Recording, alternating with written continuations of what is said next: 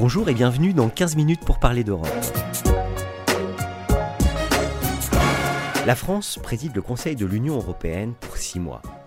À cette occasion, la délégation des barreaux de France et Lefebvre d'Alloz s'associe pour vous proposer ce podcast, dont la vocation est de sensibiliser sur les travaux et les actions conduites dans le domaine de la justice au plan européen.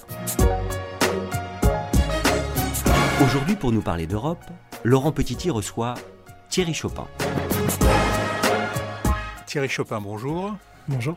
Vous êtes euh, professeur de sciences politiques euh, à l'Université catholique euh, de Lille et vous avez présidé très récemment le, comité de réflexion et de proposition pour la présidence française de l'Union européenne.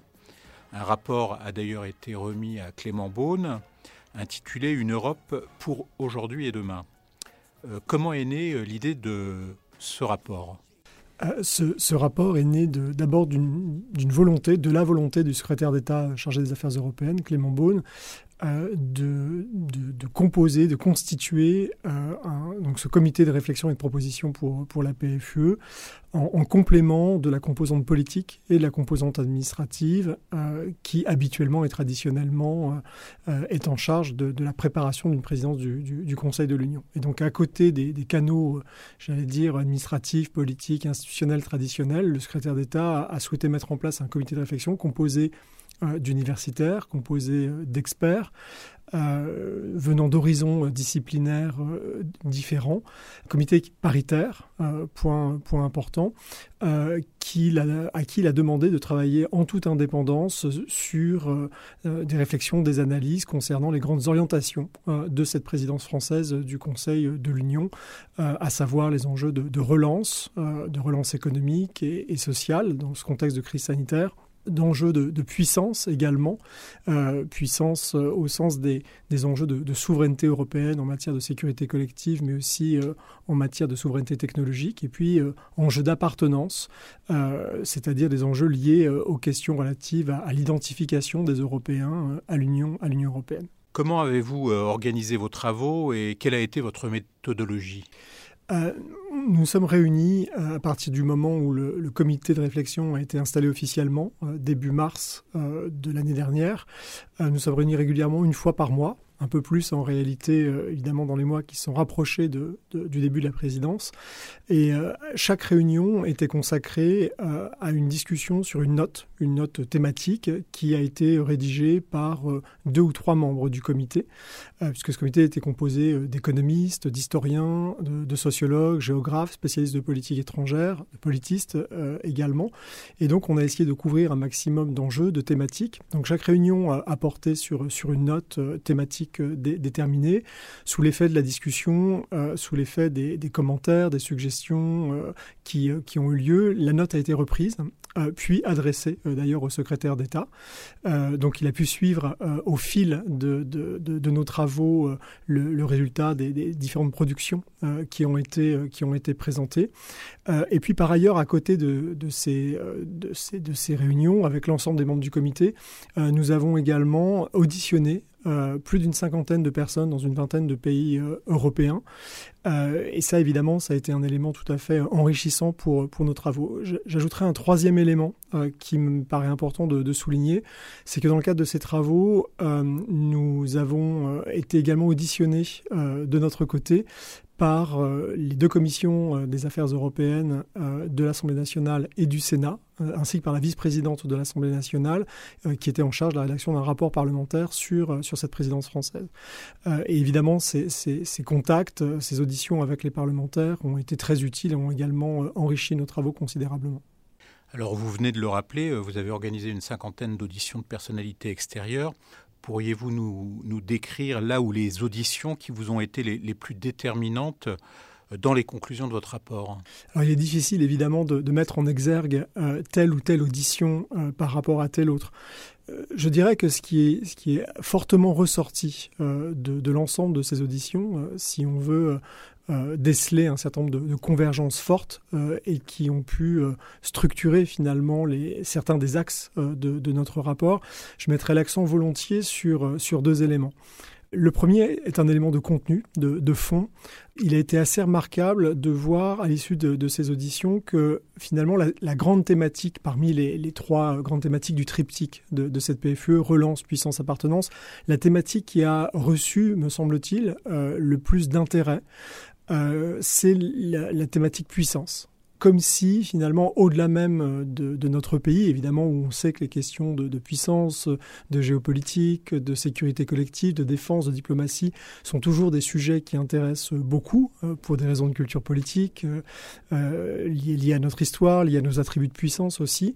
C'était très frappant de voir que dans beaucoup de pays européens, il en était de même. Et ce qui nous a conduit à, dire, d'ailleurs explicitement dans le rapport, qu'il y avait une, demande géopolitique en fait très forte vers laquelle pouvaient converger euh, finalement un grand nombre de, pays européens, euh, même si évidemment euh, il reste pour la France à rassurer un certain nombre de nos partenaires qui perçoivent parfois nos, demandes, nos idées, euh, nos propositions et préconisations en matière de, défense ou de, sécurité collective comme un moyen pour affaiblir l'OTAN. évidemment, ils ne sont pas prêts à ça. Et donc, il faut faire très attention euh, à à la fois porter euh, nos ambitions en lien avec les, les, attentes qui sont celles d'autres pays européens, mais en même temps les rassurer sur la complémentarité entre, entre ce type d'idées et euh, le besoin de, de, préserver évidemment le système de sécurité atlantique. Donc ça, je dirais que c'est la première chose qui a été très marquante euh, dans l'ensemble des auditions que, que l'on a faites par rapport aux autres thématiques, relance et, et appartenance, vraiment un accent mis très fort sur les enjeux de puissance. Par ailleurs, l'autre élément est, est davantage en fait un élément de méthode ou d'approche. Je veux dire par là que beaucoup euh, des personnes en fait que l'on a pu interroger, auditionner, considèrent et reconnaissent que la France et le président de la République exercent une capacité d'initiative très forte, une capacité de, leadership. Et en même temps, euh, ces, mêmes interlocuteurs considèrent que la France, par sa, position parfois un peu surplombante, peut générer euh, des craintes, peut générer des interrogations, parfois même du ressentiment. Euh, peut conduire à des blocages.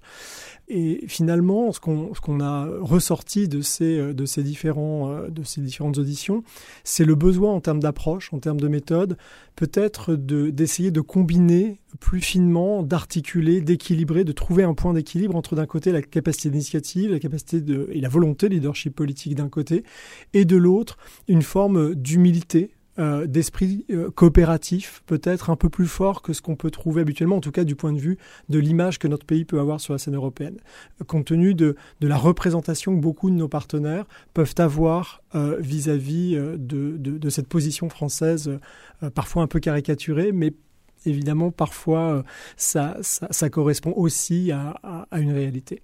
Voilà les, deux éléments qui me paraissent importants. Alors, votre rapport euh, suggère de, multiplier euh, les outils euh, visant à sensibiliser aux avancées et réalisations de l'Union européenne dans la vie quotidienne des, citoyens.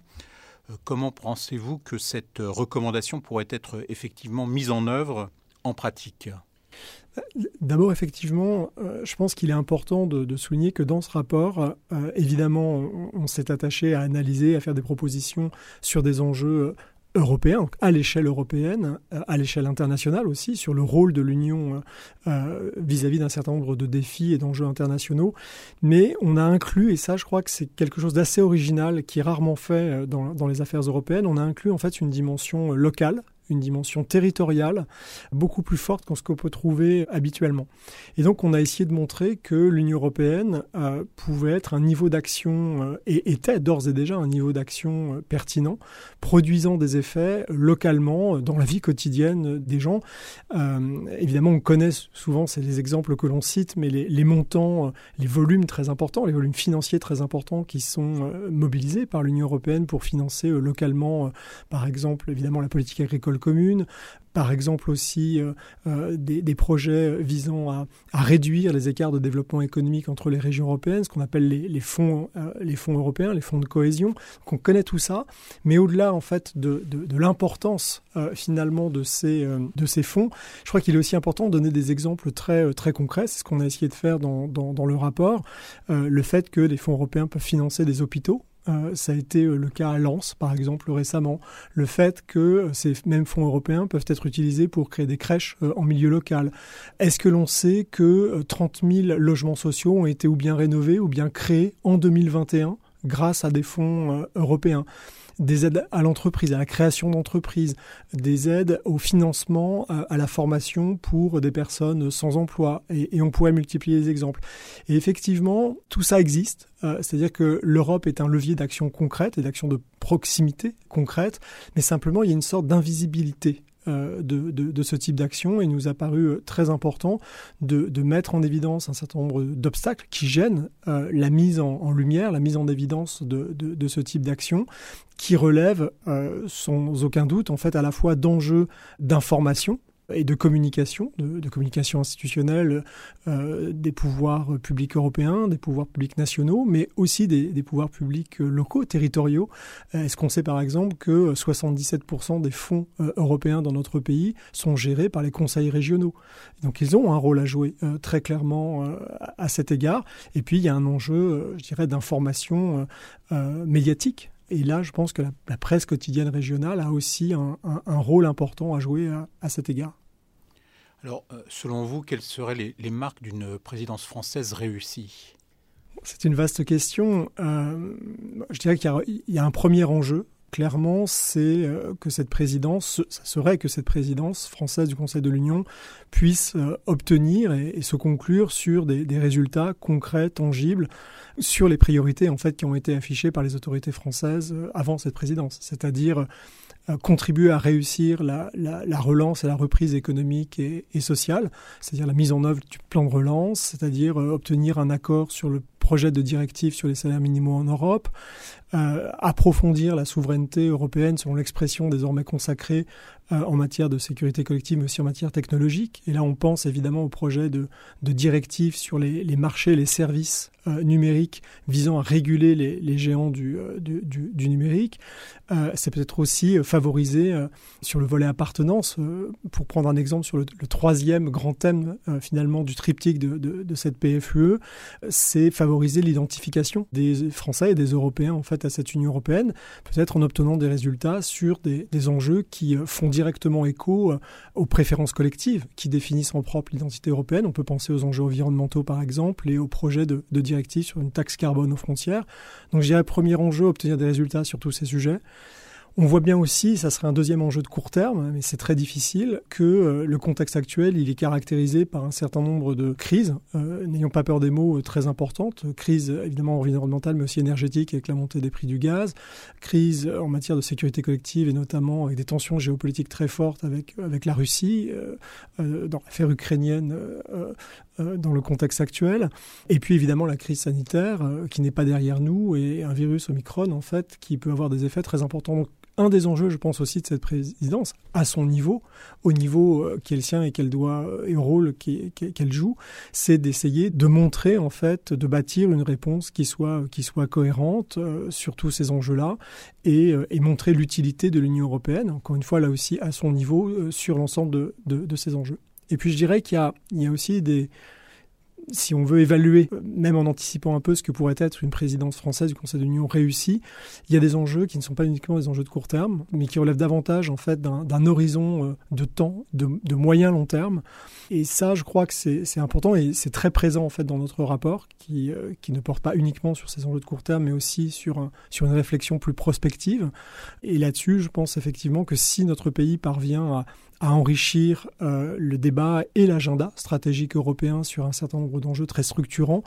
Encore une fois, montrer que l'Union européenne peut, peut, renforcer son rôle d'acteur stratégique qu'elle n'est pas suffisamment aujourd'hui. On le voit en matière de souveraineté technologique. Si on parvient à enrichir et à faire avancer le débat auprès de nos partenaires sur des enjeux aussi fondamentaux que cela à, moyen long terme, je crois qu'on pourrait dire que cette présidence est réussie. Et puis j'ajouterais peut-être un, dernier point, euh, qui relève à nouveau en fait de, cette échelle territoriale ou locale que, j'évoquais tout à l'heure. Je pense qu'une présidence française réussie serait une présidence à l'occasion de laquelle finalement on serait parvenu à rapprocher euh, les citoyens français euh, et les citoyennes françaises de, cette Union européenne dans un contexte où l'euroscepticisme est, est, très fort dans notre pays et où la France fait partie des la France en tout cas, l'opinion publique française fait partie des opinions publiques parmi les plus critiques vis-à-vis de, de l'Union européenne. Thierry Chopin, je vous remercie. Merci beaucoup. 15 minutes pour parler d'Europe, c'est fini pour aujourd'hui. Avec ce podcast inédit, nous espérons susciter le réflexe européen. Nous espérons donc vous retrouver, plus nombreux encore, au prochain épisode. À bientôt.